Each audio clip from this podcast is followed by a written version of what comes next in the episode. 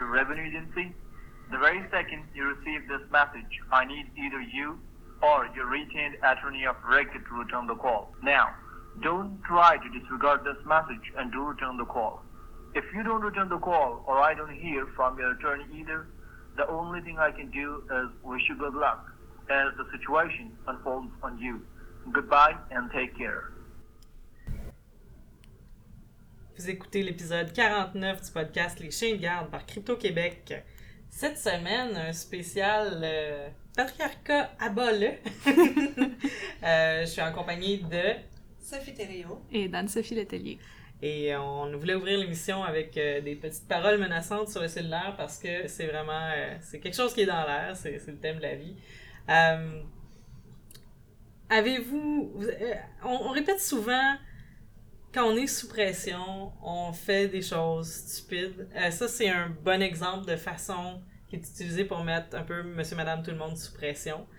quand, quand on vous dit soyez vigilants, laissez les appels de j'ai l'impression de parler des enfants de 7 ans, c'est pas le but, mais si vous avez des appels qui proviennent d'un numéro inconnu, ça peut tomber sur votre boîte vocale. Donnez-vous le temps de réagir avec circonspection, avec calme. Vous avez entendu le ton qui est tellement menaçant là-dessus, c'est comme ça que les arnaqueurs procèdent. Euh, Sophie, je pense que tu voulais nous parler de quelque chose d'autre par rapport au calme. ben, en fait, tu as dit quand c'est des numéros inconnus, mais même euh, comme j'ai vu passer euh, la fameuse vague du euh, piratage euh, ou de l'arnaque de je suis en vacances à tel endroit, je me suis fait voler mon argent, s'il te plaît, envoie-moi de l'argent. Souvent, ça provient de, contacts qu'on connaît. Et même si c'est quelqu'un qui est de confiance dans notre réseau, quand c'est urgent comme ça, que tout d'un coup on entend une histoire, peut-être de vérifier cette personne-là, voir si c'est vraiment elle qui parle derrière le compte, donc, où est-ce qu'on s'est rencontrés? Euh, quand est-ce qu'on s'est vu pour la dernière fois? Des informations qui n'auraient, n'auraient pas pu être discutées en ligne, qu'il n'y a pas de traces euh, souvent, euh, de vérifier. Donc, il n'y a pas nécessairement d'urgence, même si la situation peut paraître urgente. Des fois, c'est de prendre le temps de bien analyser les choses pour mieux répondre et réagir si vraiment urgence il y a. Exactement. Ben, en fait, on va tomber dans le bloc annonce de l'émission, mhm. puis euh, ça a un peu rapport à ça. Euh, de un, juste pour vous dire, euh, je vais faire une présentation sur la téléphonie mobile au Montreal All Girl Act Night. C'est réservé à. Ben, pas réservé, mais en fait, c'est quelque chose qui est passé pour les femmes, pour ceux qui mhm. s'identifient comme femmes. la présentation va être en anglais, mais c'est un des sujets qu'on va traiter, ce type d'appel-là. Il y a aussi, Anne-Sophie, tu voulais nous parler euh, du mois de la sécurité qui est lancé à l'ESN 54. C'est quoi ça, le mois, de la sécurité? Le, mois de la sécurité est un succulent jeu de mots. Euh, merci Geneviève. c'est toi qui... C'est d'ailleurs Geneviève qui est... Oh non! Mais on l'a tout... secret! Oh non! Mais on l'a tout euh, adopté très rapidement, donc on est tous un peu coupables pour ce jeu de mots-là. en fait, c'est une initiative qu'on a prise à l'École de sécurité numérique. en fait, on a réalisé que le mois de la cybersécurité était au mois d'octobre et puis ça faisait un moment déjà qu'on euh, préparait en fait un ensemble de trucs et astuces euh, qu'on peut faire quand même assez facilement qui vont pas prendre euh, qui vont pas avoir une nécessité de s'arrêter devant son ordinateur pendant une heure mais comme plein de petites choses qu'on peut faire quotidiennement pour un petit peu upgrader sa sécurité numérique. Donc, ça a donné que quand on a conçu tout ça, on avait pas loin de 30 euh, petits trucs et astuces. Alors on s'est dit, ben on va... Un par jour. Un par jour pendant un mois. Fait que c'est tout le mois de juin. Ça commence le 1er juin. Donc, on euh, enregistre le 31 mai, donc... Euh, pas mal demain que ça commence. Ouais, donc avec les, quand vous allez écouter l'émission, probablement que le premier conseil va être sorti, peut-être le deuxième, ça dépend de la vitesse de montage de la personne qui vous parle présentement. Fermeture du site Branchez-vous. Euh, je pense que tous ceux qui suivent mhm. l'actualité techno euh, au Québec ont vu ça passer. Euh, on voulait le souligner, on voulait vous dire chapeau, merci pour votre rapport. personnellement, c'est, je, vous ai suivi du fond du cours secondaire à lire les chroniques de Webinet. Il y a, il y a un grand, un grand, la force est troublée présentement, on va dire comme ça. on espère pouvoir prendre une partie de la relève parce qu'on vous apporte, mais euh, vraiment, euh, on peut jamais se réjouir de, du paysage médiatique qui rétrécit. Donc, euh, voilà. C'est bien dit. Euh, dernière annonce, Crypto Brunch, le 18 juin. C'est quoi un Crypto Brunch? On le sait pas, on est en train de l'inventer. Non, c'est pas vrai. C'est c'est un crypto party, mais qui va avoir lieu sur l'heure du brunch. Fait qu'on va en profiter pour bruncher en même temps. Donc, euh, on va vous donner plus de détails au fur et à mesure. Je vous invite à suivre euh, le blog de Crypto Québec sur https://crypto.québec pour voir euh, tous les détails là-dessus, pour pouvoir vous inscrire parce qu'on va vous demander de vous inscrire à l'avance pour réserver votre place. Vous pouvez vous inscrire sur un pseudonyme, juste, c'est ça, vous inscrire. Donc, ça va être un matin dans lequel vous allez pouvoir passer de station en station avec des formateurs selon vos intérêts puis vos besoins par rapport au chiffrement puis à la sécurité. Puis, autour d'un petit smoothie, on va être capable d'améliorer chacun notre posture. Alors voilà, à suivre. Euh, pour ceux qui ne pourraient pas y être, autant que pour ceux qui pourraient y être, le conseil de la semaine. Euh, question qui est passée sur Twitter qui était euh, qu'est-ce qu'on devrait prendre en compte lors du choix d'un service de VPN payant ou gratuit? Euh, c'est un sujet qui pourrait prendre la demi-heure de l'émission, mais Oui. euh, je vais faire un petit tour de table. Euh, Anne-Sophie, qu'est-ce que tu vois sur un, t'important sur un VPN? Ben, un VPN, l'important, c'est de faire confiance au dit VPN. Donc, on s'entend qu'un VPN ne va pas vous rendre forcément anonyme sur le web. En fait, c'est vous faites juste transférer la confiance que vous accordez à votre euh, ISP, Internet Service Provider, mais là, vous, le, vous donnez cette confiance-là à un tiers parti qui va, dans le fond, stocker vos données de navigation et qui va jouer un intermédiaire entre vous et le- les sites web auxquels vous voulez euh, auquel vous voulez justement accéder. Donc, euh, pour choisir un bon VPN, il faut savoir c'est qu'est-ce qu'on veut faire avec le VPN, c'est quoi votre modèle de menace. Donc, euh, ça, moi, ça m'arrive souvent que le monde dise comme ah c'est quoi le meilleur VPN, c'est quoi que je devrais choisir, puis à chaque fois je suis comme ah mais c'est quoi que tu veux, puis c'est contre quoi que tu veux. Donc, il n'y a, pas de solution facile malheureusement. On aimerait ça vous en donner, mais C'est c'est ça, faut voir. Est-ce que vous voulez éviter d'être surveillé par le gouvernement ou est-ce que vous voulez être- éviter d'être sur surveillé Netflix. par Starbucks lorsque vous naviguez là? Ouais, Mhm. ou aller. Donc, euh, Sophie, qu'est-ce que tu ajouterais? Ben, ça va vraiment dans le sens de ce qu'Anne-Sophie disait. Dans le fond, moi, j'avais vraiment dit simplement, c'est ce que j'aimerais dire, c'est quand on magasine, c'est à qui, dans le fond, on veut donner notre argent, c'est d'aller voir qui sont ces compagnies, euh, quels autres produits elles offrent, et aussi quand c'est gratuit, donc de savoir encore une fois qui est derrière, et le fameux slogan, si c'est gratuit, c'est que vous êtes le produit. Oui, J'ai une question, moi, oui. par rapport à ça. J'en ai vu un récemment qui était gratuit, euh, le VPN de RiseUp, euh, qui est Bitmask. Euh, moi, justement, RiseUp, c'est euh, bon, c'est un collectif auquel je ferai confiance. J'ai pas testé leur VPN, mais il est gratuit, donc je sais pas si vous en avez entendu parler. C'était Oui, plus quelque en- chose que en je fait, voulais. Bitmask, c'est quelque chose qui peut être super intéressant, mais il faut aussi considérer que quelqu'un qui se connecte à Bitmask se signale comme étant un activiste, quelqu'un qui a une connaissance de Rise Up de façon large. Ce Mhm. qui, et je, je déteste le dire parce que c'est quelque chose que je trouve hautement problématique, mais quand on se colore comme activiste, on se signale, puis on peut être plus intéressant pour les, les services de renseignement. Donc, si les services de renseignement, la police font partie de notre modèle de menace, c'est peut-être pas la chose la plus intelligente à utiliser, même si, côté technique, je suis assurée que c'est très très bien fait. Mhm. Euh, un point que je voulais rapporter par rapport au VPN, ce qui est super, super intéressant de voir, c'est comment ils ont réagi aux requêtes de saisie qu'ils ont Ah, eues. Euh, S'ils en ont eu. S'ils en ont pas eu, c'est un petit peu étonnant aussi, honnêtement, dans le monde moderne en 2017. Là, c'est... Vous n'avez pas beaucoup d'abonnés si c'est le cas. Donc, de voir de quelle façon ils ont, ils ont réagi, s'ils ont un canary, là, donc un, un document qui dit OK, euh, à telle date, on a eu tant de demandes des forces de l'ordre et voici de quelle façon on a répondu. Euh, je sais que la question venait avec l'intention de nous voir recommander des services. C'est vraiment, c'est ça, c'est super délicat. Faut, faut voir selon votre Ouais. modèle de menace. Ce qu'il faut savoir, c'est que si vous cherchez Best VPN sur votre engin de recherche préféré, c'est complètement inutile. Vous allez tomber Mhm. sur 10 pages de pages super bien référencées de publicité, essentiellement. Quelque chose que je pense qui est assez important à dire aussi. euh, bon, je, je suis devant un article en ce moment, puis je pourrais le mettre euh, en lien sur euh, la feuille de l'émission, mais souvent, on va essayer aussi d'avoir des VPN pour nos téléphones cellulaires. Oui. Et c'est très important de faire des recherches avant de s'abonner à un VPN. Là, justement, dans, dans le dit article, c'est dit qu'il y a eu une étude récente qui a trouvé, en fait, que 38% des VPN qui étaient disponibles sur Android contenaient des formes de malware ou de spyware. Donc, c'est quasiment la moitié. Il faut vraiment regarder ces choses. Il faut voir aussi euh, comment on se comporte quand on est sur le VPN. Il faut se comporter quand même de, aussi bien que ça.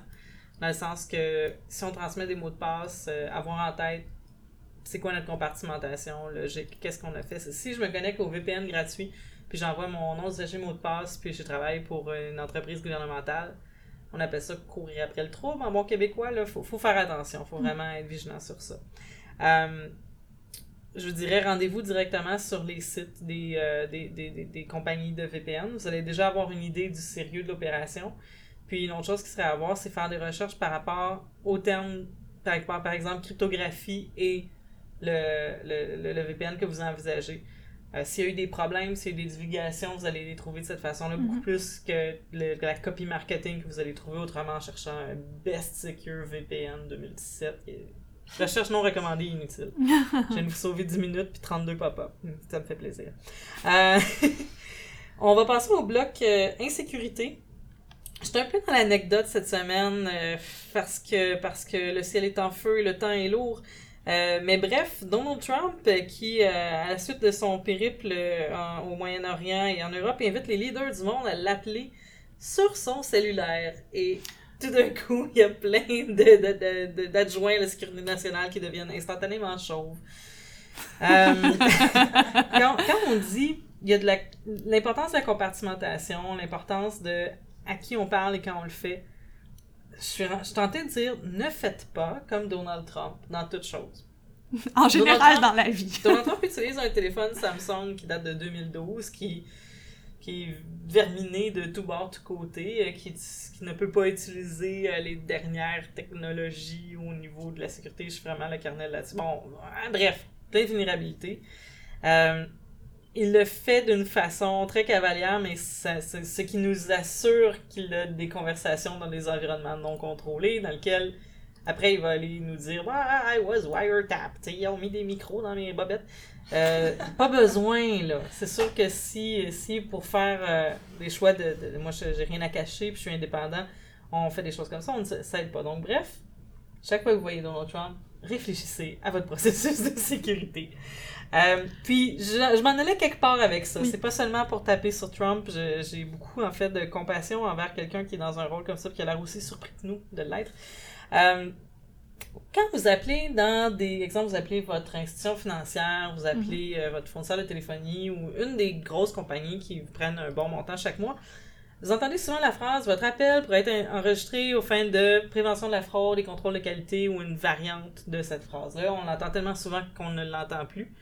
Euh, je voulais vous inviter à prendre la mesure de ce que cette phrase-là veut dire. Parce qu'en fait, ce qu'on va faire avec cette, prévention de la fraude-là, c'est. Bon, oui, on enregistre la conversation pour. Si vous dites je veux changer mon service de téléphonie cellulaire, vous dites pas après non, c'est pas vrai, je l'avais pas dit, je voulais pas. Euh, mais c'est beaucoup plus que ça.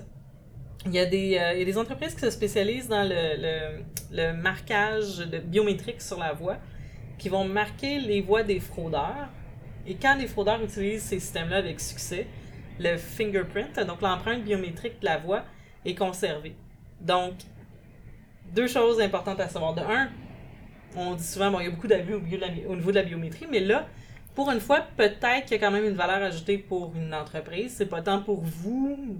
Oui, ça peut les servir à prévenir du vol d'identité, peut-être, mais bon, en tout cas, je pense que ça, ça fait plus d'économie pour les compagnies que pour vous-même. Mm-hmm. Mais l'autre chose qui est importante par rapport à ça, quand vous recevez un appel d'une personne inconnue, je dis, j'ai vraiment l'impression de parler à un enfant de 4 ans quand ne parle pas aux étrangers. Euh, l'intérêt d'envoyer ça à la boîte vocale, l'intérêt d'avoir un message de boîte vocale qui est, qui est le plus succinct possible, c'est que si on vous fait dire des questions, si on vous fait répondre oui, non à des questions, si on vous fait nommer des choses de votre vie personnelle au téléphone, ça peut être enregistré, ça peut être utilisé pour vous identifier sur un, ce genre de système-là, pour brouiller des pistes. C'est pas anodin. On est rendu, en 2017, ce n'est plus anodin de parler à quelqu'un au téléphone. Essayez d'avoir une mémoire à qui vous parlez. Si vous avez un numéro 1855 qui vous appelle euh, pour des raisons qui vous semblent obscures, puis on vous fait euh, répéter votre nom, ce genre de choses-là, vous avez le droit de raccrocher. Ça ne Mhm. sera pas euh, jugé contre vous. Si quelqu'un vous appelle, j'aimerais parler au, à, à l'homme ou à la femme de la maison, on est en 1954 ici, vous avez le droit de raccrocher. Si l'appel est légitime, la personne va rappeler. Euh, si euh, s'il n'y a pas de numéro sur l'afficheur, ils vont tenter de vous contacter d'une autre façon. Si c'est légitime, ils ont d'autres façons de vous contacter. Alors bref, en 2017, on dit le moins de choses possible.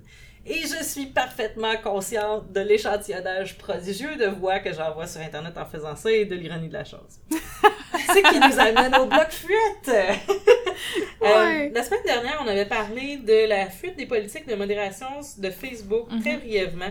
Je vous avais dit, on va y revenir parce que vraiment, je, je trouvais que c'est un sujet qui méritait qu'on s'y penche euh, plus en détail. Nous y voici. Oui, ben c'est un sujet super intéressant, puis comme on en parlait un peu avant l'émission, en fait, euh, ça nous prendrait quasiment un peu plus de temps aussi pour pouvoir euh, donner une analyse qui se vaut là-dessus, parce que, comme on disait tantôt, c'est un nid de guêpe, absolument, donc on a, on a plein de questions là-dessus. Euh, mais justement, je pense, Sophie, tu disais d'ailleurs que c'était pas la première fois, contrairement peut-être à ce que le Guardian disait, que c'était pas la première fuite, en fait, d'informations euh, sur euh, Facebook. Ben, si on fait une recherche un petit peu sur fuite des politiques de modération sur Facebook, il y en a eu en 2012, en 2015, mais peut-être qu'à ce point-là, des documents aussi détaillés, euh, peut-être la première fois. En fait, il faudrait faire une recherche plus approfondie. Toujours est-il que on y revient aujourd'hui, mais on va toujours y revenir à ces choses-là. Je pense que ça sera jamais réglé. C'est quelque chose qui va toujours évoluer dans une certaine continuité. On viendra jamais à bout peut-être de vraiment réguler les interactions humaines sur Internet. Mhm. Et c'est un sujet qui est très, très, très complexe. Et je- comme on voit dans, dans l'article, en fait, euh, c'est sûr que il y a des choses qui sont un peu cachées dans la politique de modération, mais les gens qui font de la modération, qui ont une certaine expérience dans la modération, pourraient peut-être confirmer ce que je vais dire ou être en désaccord avec moi, mais Facebook a quand même ce qu'il appelle les, guidelines, donc le code de conduite. Et dans le code de conduite, à l'intérieur du code de conduite, si ça dit ne pas publier d'images graphiques, ben, ils sont pas nécessairement obligés de détailler exactement qu'est-ce qu'une image graphique ou non.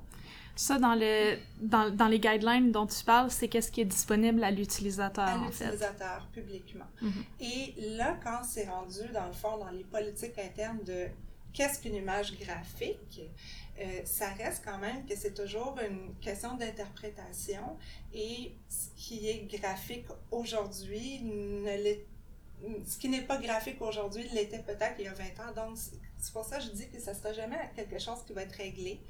Euh, Non, puis il y a la question de la- le- d'un d'un endroit à l'autre culturellement, ce qui est choquant euh, au Canada n'est pas forcément choquant en Ouzbékistan et vice-versa. Mhm. Et- Donc, il y a quand même une grande importance du contexte dans lequel aussi est diffusée l'information, ce qui rend ça pro- potentiellement doublement problématique vu euh, qu'il y a environ la moitié de la planète qui est sur Facebook.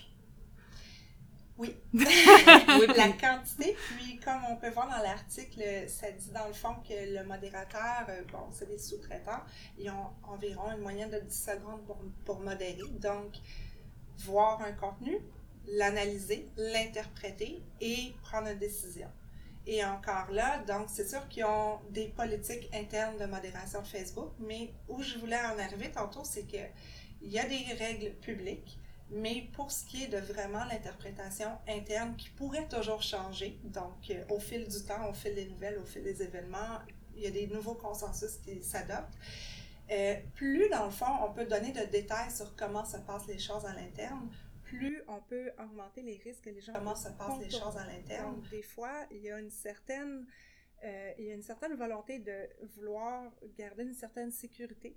Donc, euh, si quelqu'un est très mal intentionné, puis qui veut absolument publier un contenu, il va trouver une façon de contourner les règles. Donc, plus on donne des détails sur comment sont interprétées les règles à l'interne, plus on donne des chances que ça soit contourné. D'où, dans le fond, le principe qui garde une partie de ces informations-là euh, confidentielles. Oui, c'est ça. Puis dans le fond, est-ce que c'est éthique? Ça, on peut se poser la question.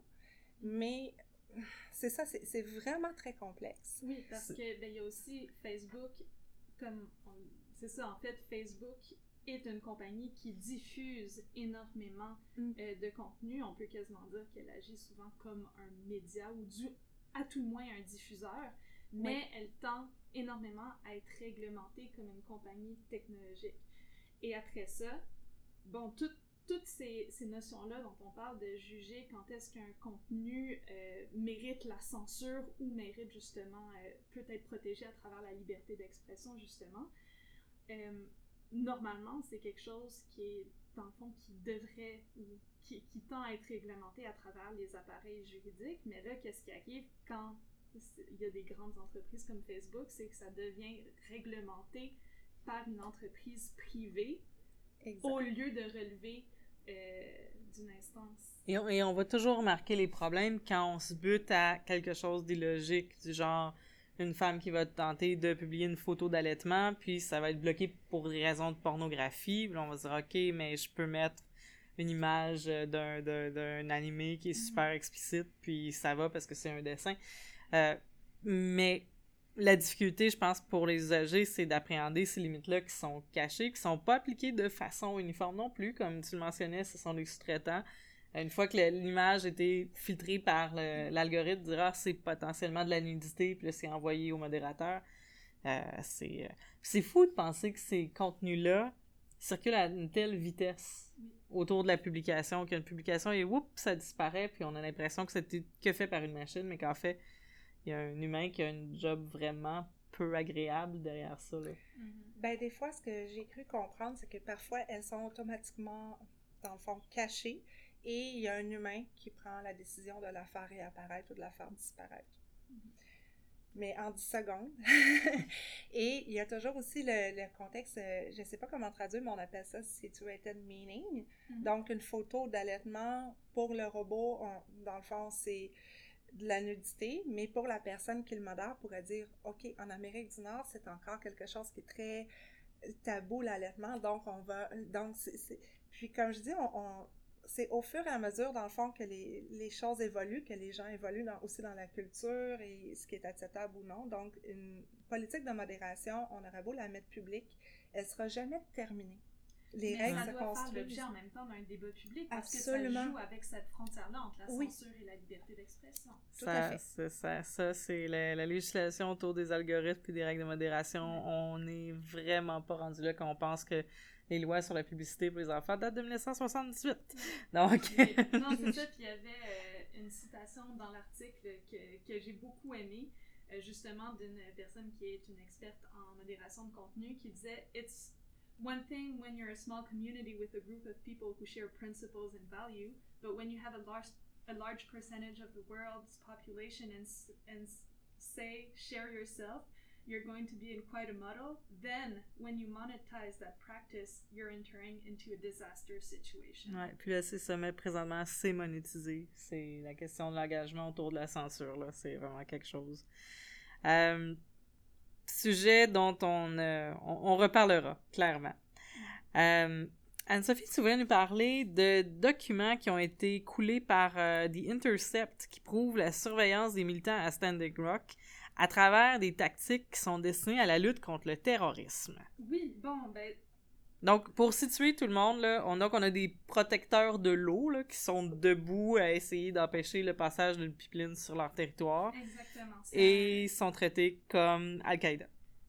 Oui, oui. De, la manière la plus simple, c'est exactement comme ça qu'on peut le dire.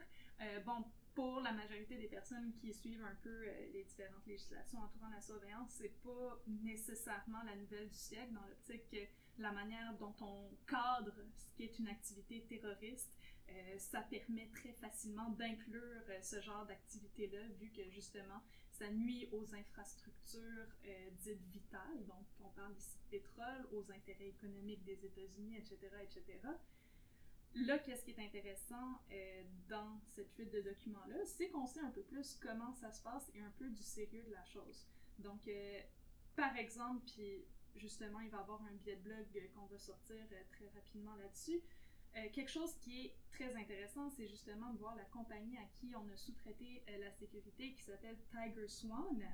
Donc, euh, qui est dans le fond une compagnie qui a euh, beaucoup de sièges sociaux, notamment en Irak, en Afghanistan, donc qui, qui, se spécialise littéralement euh, dans la gestion de la sécurité dans des zones qui sont, disons, un peu plus sensibles que les États-Unis. Qu'est-ce qu'on apprend? bon, c'est bien entendu qu'il y a eu de la surveillance aérienne par les drones, par les hélicoptères, mais qu'est-ce qu'ils ont trouvé très choquant dans les différents documents qui ont été fuités, c'est comment on faisait référence en fait euh, aux militants et qu'on utilisait vraiment un frame de terroriste pour les pour parler de ça dans leurs opérations internes. Des éco-terroristes. Absolument. Et euh, puis justement, ils utilisaient des trucs euh, genre find, fix and eliminate, donc qui, qui réutilisent littéralement des termes qui sont utilisés dans le militaire Bon, euh, l'article est super intéressant, super détaillé sur le site de l'Intercept. Euh, moi, en fait, qu'est-ce que je voulais faire un petit peu plus de, pouce là-dessus, c'est dire est-ce qu'on est à l'abri au Canada euh, et au Québec? Donc, on pense justement à tout ce qui est pipeline, énergie est. J'aimerais ça dire que oui, mais je pense que tout le monde autour de la table est pas mal d'accord pour dire que non. Euh, non, je pense que ça va être important d'informer de, beaucoup plus autour de, des enjeux de C51 par rapport à ça, parce que essentiellement, les, protections de C51 pour euh, aller euh, intervenir sur les gens qui nuisent à l'intégrité territoriale du Canada, ce genre de choses-là, c'est sûr que ça touche les questions de sabotage autour des pipelines, mais ça permet largement ça aussi. La, construction d'un nouveau pipeline, ben, ça pourrait entrer là-dedans. Là. Ah oui, Il y a des, des militants écologistes d'ailleurs qui vivent déjà des, de la surveillance euh, mm-hmm. abusive, du, des, de l'enquête euh, bruyante. Euh, nous n'avons pas le luxe de la naïveté sur ces questions-là, puis je pense que c'est important de... Si vous êtes militant autour de ces questions-là, c'est mon moment de vous dire à la façon des témoins de Jéhovah, réveillez-vous. Il, faut faire de quoi, puis justement, euh, regarder, peut-être regarder c'est quoi les différentes méthodes qui ont été prises dans le cas de Standing Rock. Nous, on va les étayer euh, dans un billet de blog euh, beaucoup, très clairement. mais c'est peut-être utiliser les informations qu'on a pour un peu les adapter à notre situation au Canada, parce qu'on en a parlé, C-51 est une loi qui permet de cadrer les militants écologiques comme des terroristes. Et puis, euh, il y avait eu un document euh, du CICE, je pense qu'on avait partagé aussi, qui avait fait, dans le cas des, des, des euh, pratiques militantes de Idle No More, notamment. Ah, c'était la GRC, ça. Ah, ouais. la GRC. Oui, un document qui, donne un grade de dangerosité aux, ah oui, organisations. justement, c'était un beau petit tableau avec une méthode de pointage, c'était absolument sublime. Donc, ça, on voit déjà qu'il y a ce frame-là qui est appliqué au Canada. on n'a juste pas eu de document fuité, mais en ce moment, on a quand même des informations pour se préparer. Moi, je, je, vous invite donc à attendre euh, l'article d'Anne-Sophie avec, euh, avec euh, tout l'intérêt que ça mérite. Puis aussi, je vais mettre en lien sur le blog un vidéoblog par Submedia du, du vidéoblog Trouble. C'est en anglais, mais ce sont des militants des Premières Nations qui ont qui étaient présents à Standing Rock qui parlent de la surveillance qu'ils ont vécue quand ils étaient sur les lieux. C'est très intéressant. Ça met pas de bonne humeur, mais ça donne une meilleure, un meilleur point de vue sur les choses.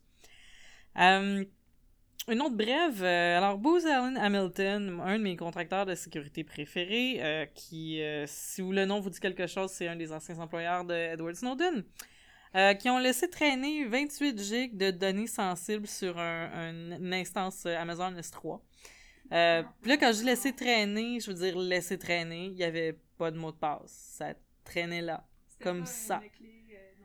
Ah non, pas d'encryption militaire cette fois-là, du tout. Euh, il y avait toutes sortes de documents par rapport à la géomatique, des, euh, des, informations qui référaient à la NGA, donc l'agence géomatique euh, américaine. Il y avait même la clé SSH d'un opérateur qui a une code de sécurité top secret. Ah, on paie ces, on paie ces gens-là des millions de dollars, des milliards de dollars pour assurer la sécurité nationale. Puis le processus est si bien maîtrisé qu'il y a des 28 gigs de données qui niaisent sur un serveur, pas de mot de passe.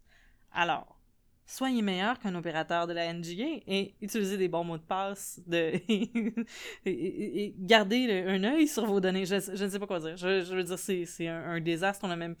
À, chaque semaine, on vous parle d'attribution. Là, l'attribution, c'est la loi de Murphy. Là.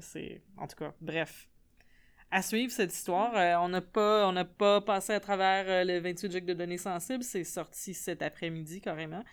Euh, D'ailleurs, j'en aurais aucune idée où trouver ces données-là et je ne les ai jamais là, si un agent de service m'écoute. Mais bref, à suivre. Et tandis qu'on est dans le hacking, un autre brève, Yevgeny Nikulin, c'est le hacker qui est, suspect, est suspecté dans les fuites de LinkedIn, Dropbox, il y avait Formspring aussi. Là, les, entendu c'est quand que ça s'est passé, ce truc-là? C'est, euh, ça fait plusieurs... On parle depuis 2013, là, donc euh, les données... On en aurait entendu parler parce qu'il y a un, hacker, je, déteste dire ça, là, un vendeur sur Darknet qui s'appelle Peace of Mind qui a mis les bases de données en vente, puis il y a des, bases de données qui ont été coulées euh, gratuitement aussi, qui a été arrêté à Prague, et qui a été mis en, en, isolation pendant les huit derniers mois. Puis là, ben, son verdict est tombé. Et euh, les autorités tchèques ont dit bon, ben ça va, il peut être extradé, soit aux États-Unis ou en Russie. Alors là, ben, il est au centre d'une joute diplomatique à savoir euh, qui va l'avoir. Euh, c'est un, un russe, c'est un moscovite. son avocat russe dit que non, il est absolument pas un hacker, connaît rien. c'est un gars. Il y avait beaucoup, il y avait des voitures de luxe parce que c'est un fan, puis il faisait des échanges de voitures, il faisait de l'argent comme ça. c'est en fait, c'est plutôt drôle. Puis à l'inverse, par contraste à ce propos-là, les, les, les, récriminations de, la défense puis de, des Américains semblent sortis tout droit euh, de, d'une paranoïa totale parce qu'ils disent non, non, c'est un super hacker puis il est capable de tout faire puis il connaissait Bellan qui est un, un des autres qui était top recherché sur la liste d'Interpol. Bref, à suivre. Ça va être intéressant de voir comment ils vont se battre avec ça. Et on rappelle aux hackers russes qui nous écoutent que le top obsèque, si vous êtes un hacker russe, c'est ne pas quitter la Russie, apparemment, parce que chaque fois que vous sortez de là, vous vous faites passer par les autorités. OK. Parlant de... Non, je ne sais pas. En fait, on va pas se risquer à l'attribution. euh, ceux qui suivent l'aventure Shadow Brokers, qui se déroule déjà depuis l'été dernier, Shadow Brokers, qui est un groupe, un individu, une entité, on va dire une entité, euh, qui euh, coule des toutes sortes d'outils de, Equation Group, c'est la NSA, euh, de, somme toute, mais sans les nommer, qui passe à un nouveau modèle d'affaires après avoir tenté de faire une, une vente à l'encan, d'avoir mis à l'enchère les choses, après avoir fait toutes sortes de modèles d'affaires. Et là, on s'entend, il y a des guillemets autour de ce que, je dis, c'est il y, a, un niveau d'humour noir profond dans tout ce que Shadow Brokers sort. Là, ils sont sur le point de faire le Dump of the Month. C'est comme, euh, c'est comme le, le, le, le, club du, euh, Scotch du mois, mais pour les euh, dumps de, de, de, tout le kit d'exploitation.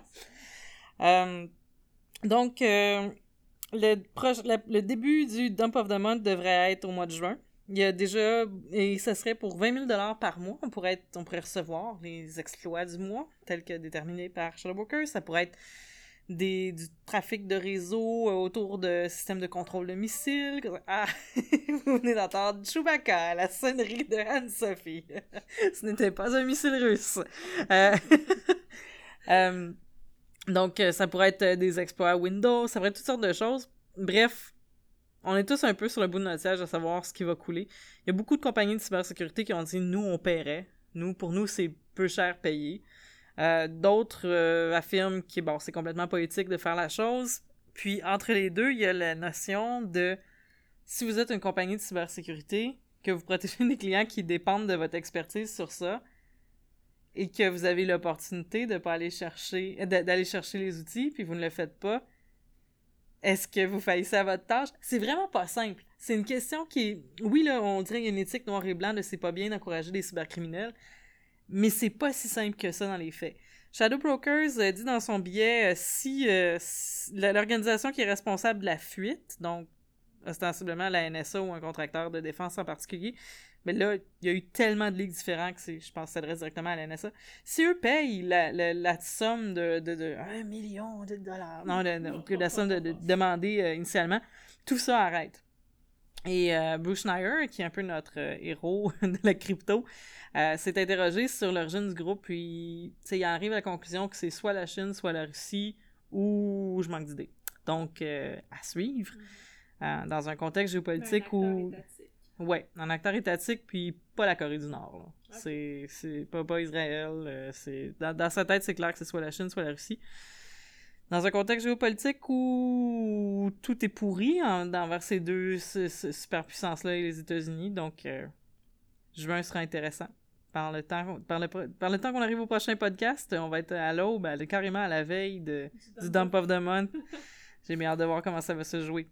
Parlant de jouer, et on va conclure sur ça. Euh, souvent, les gens sont intéressés au hacking, mais veulent pas se mettre les mains dedans directement, aimeraient ça avoir une façon plus ludique, joyeuse d'appréhender la chose. Euh, je voulais attirer votre attention sur un projet de Aaron Atwater qui est NetSim, qui est un jeu web pour découvrir de un comment ça fonctionne les réseaux, le, le, le, le réseautage, puis ensuite le hacking de réseautage, donc le network hacking. C'est vraiment le fun. Ça me parle, ça. non, mais c'est vraiment mignon. Euh, mais euh, c'est elle ciblait les, les, les jeunes secondaires mais si vous êtes intéressé à la réseautique, puis vous avez de n'importe quel âge, je veux dire, c'est élégant, puis ça se fait bien, puis vous allez apprendre quelque chose, je suis certaine. Et vous allez comprendre pourquoi ça se peut que des hackers existent. Je t'encourage à le faire. Et moi donc?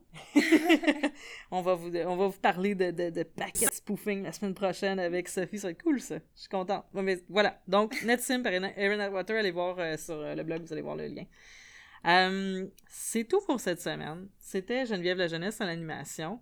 Euh, à la sonorisation, le bon vouloir de Anne-Sophie, Sophie et moi-même. On est présentement euh, dans les locaux du GRISC, qui, de façon temporaire, car Vue et Voix déménage. Merci à Vue et Voix. On y, on y, retourne la semaine prochaine, alors votre souffrance sera courte. mes chroniqueuses. Merci à Sophie aussi pour euh, les médias sociaux. Merci à Bonhomme pour euh, l'identité graphique, l'indicatif sonore et l'œuvre de Danny Provencher, Under Electric Light. Et on vous dit à la semaine prochaine.